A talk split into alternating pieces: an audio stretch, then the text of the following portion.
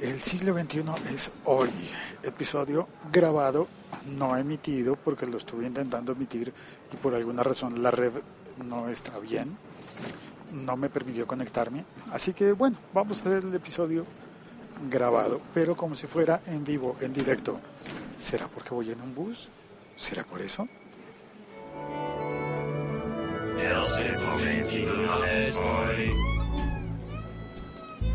Pues sí, aquí voy en el bus del sistema Transmilenio. Ya estoy llegando a la estación. Como se nota, hoy estoy llegando tarde. Próxima parada, Aguas.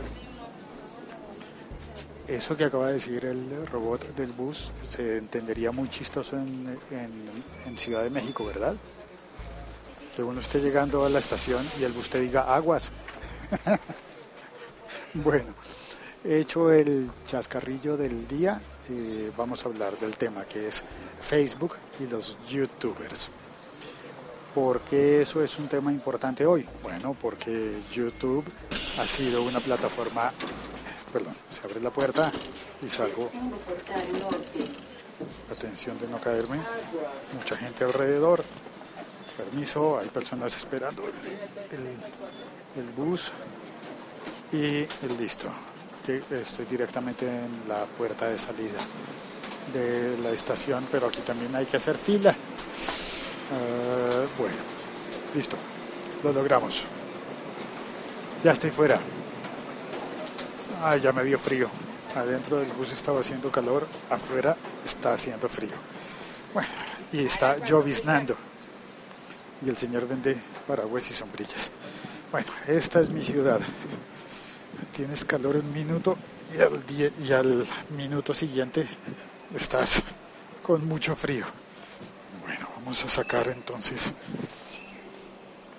eh, la chaqueta. No se rían mexicanos. Así les decimos nosotros, chaqueta, y está bien.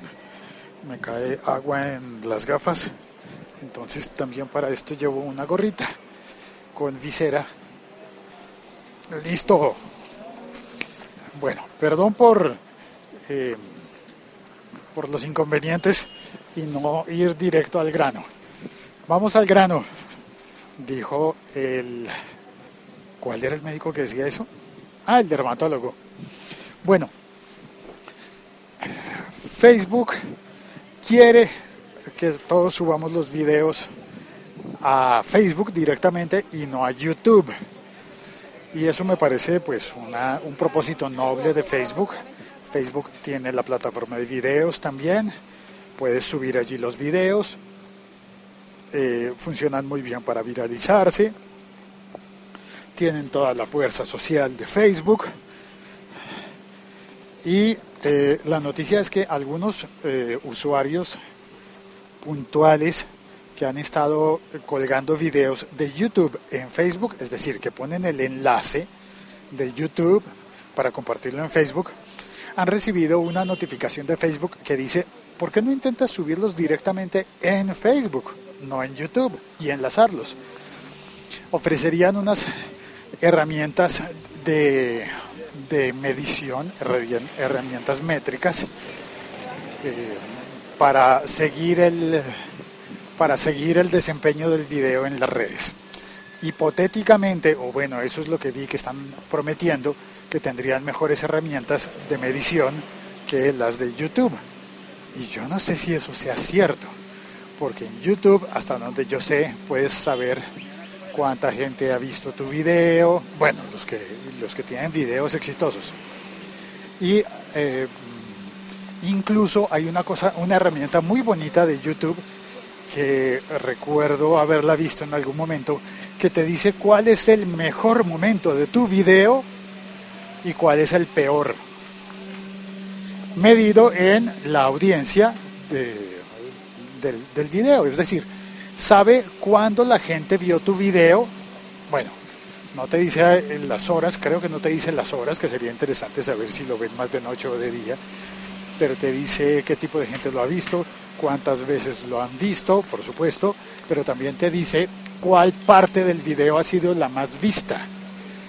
Es- y eso creo que es una herramienta muy importante, para alguien que haga un video en el que sabe que hubo un gag, un chiste o alguna cosa así, y si la gente lo repitió, pues va a aparecer allí en la curva de atención. Creo que se llama así, una curva de atención. Entonces te muestra un gráfico qué parte del video vieron más y en qué parte abandonaron. Por ejemplo, podrías saber hasta qué punto vieron de tu video. La gente que ve solamente una parte y después salta, se va, o para, o cambia de video, lo que sea. Todo eso lo puedes saber en las estadísticas de YouTube. Pues ya quiero yo probar las estadísticas de, de Facebook para saber qué pasa con eso. Debe ser interesante. Si ofrecen más y mejores estadísticas, pues vamos a ver cómo es que van a batir a YouTube en ese campo. En lo que creo que no, van a, no les va a resultar fácil es en atraer, atraer a los productores de contenido de video. Porque si los youtubers están ganando dinero, y se dice que están ganando bastante dinero, he visto que los, bueno, yo recientemente hice un episodio sobre el youtuber más famoso del mundo, el más seguido, sin mencionar al segundo youtuber más importante de todo el mundo y de todo el universo, que es Germán, chileno, y hace sus canales en español. Es que me parece como tan diciente eso. Y a veces hay personas que me dicen, no, el podcast no tiene futuro. Otros dicen, el podcast funciona pero solo en Estados Unidos, solo en inglés. En serio. Y entonces los youtubers funcionarían solo en inglés porque eso solamente lo, ven en, lo ven en inglés. Tienes que hacerlo en inglés para que el mundo entero lo pueda consumir. Todo el mundo completo lo va a ver en inglés. Y entonces, ¿por qué Germán Garmendia de Hola, soy Germán es el segundo youtuber más importante del mundo? No sé. Eh, no puedo dar una respuesta, pero yo me atrevería a decir que si logras cautivar a la audiencia en uno de los idiomas más importantes del mundo, pues te va a ir bien. Y posiblemente el inglés sea el idioma más importante del mundo, pero eso no significa que todos los hispanohablantes no existamos y que la única opción sea pasarse a hacer podcast en español. Digo, perdón, en inglés. No, claro que tenemos una, una opción importante. Y con esto quiero darle las gracias muy especialmente a las personas que están oyendo este podcast, El siglo XXI es hoy, en el territorio de la Unión, in the States, especialmente a una ciudad que aparece muy, muy fuerte en las estadísticas de mi podcast, porque Spreaker no se queda atrás y Spreaker también me da estadísticas. Y me cuenta que alguien, una o varias personas en Matawan me oyen con, eh, con eh, ¿qué, se diría yo? Con asiduidad. Bueno, no sé. El caso es que aparece muy bien referenciada la audiencia de este podcast, El siglo XXI es hoy, en esa ciudad, Matawan. También en Orlando, en Los Ángeles, en New Jersey, en Nueva York, pero puntualmente me ha llamado la atención Matawan. Espero haberlo pronunciado bien. Y ah, por favor, olviden la grosería que acaban de oír del señor que estaba allí al lado. Lo dice bromeando con su amigo, pero, pero caramba, que me hacen quedar mal. Bueno, eso es lo que quería contar. Ese es el tema y eso es todo en el episodio de hoy. El siglo XXI es hoy. Desafortunadamente hoy sin la participación de mis amigos del chat porque no pude conectarme de la manera adecuada a tiempo. Me voy a despedir, pero primero, de curioso, me voy a asomar a ver qué es, qué es el bullicio, porque hay música en vivo.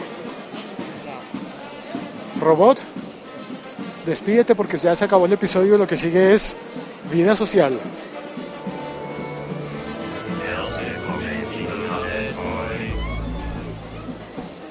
A ver, a ver, a ver. Hay personas con camisetas de una asociación de Caparrapí. Ah, es de una pequeña población cercana a la ciudad. Y están tocando los tambores. Y llevan también Así es Bogotá, así es Colombia.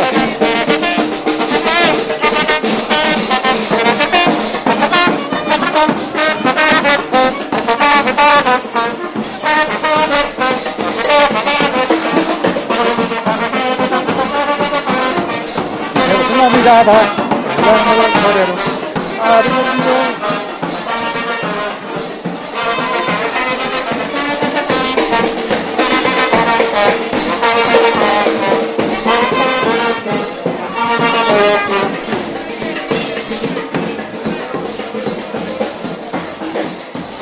El siglo XXI es hoy. Aquí dando testimonio de cómo es la vida en mi país, en mi ciudad. No sé qué están celebrando, están marchando, pero me gusta que pasen, me gusta que hagan música y esto es, esta es una de las razones por las que este podcast no ha sido aceptado por iHeartRadio, que exige que no haya música en los podcasts que ellos reproducen, por cuestiones de derechos de autor y demás cosas. Pero sacar la vida de mi, sacar la vida no, sacar la música de mi vida cotidiana es algo totalmente imposible. Soy Félix, mi Twitter es locutorco y espero que te guste este episodio y que no haya resultado demasiado ruidoso para ti. Un abrazo desde Bogotá, Colombia, con llovizna, frío y sol, todo simultáneamente. Chao, cuelgo.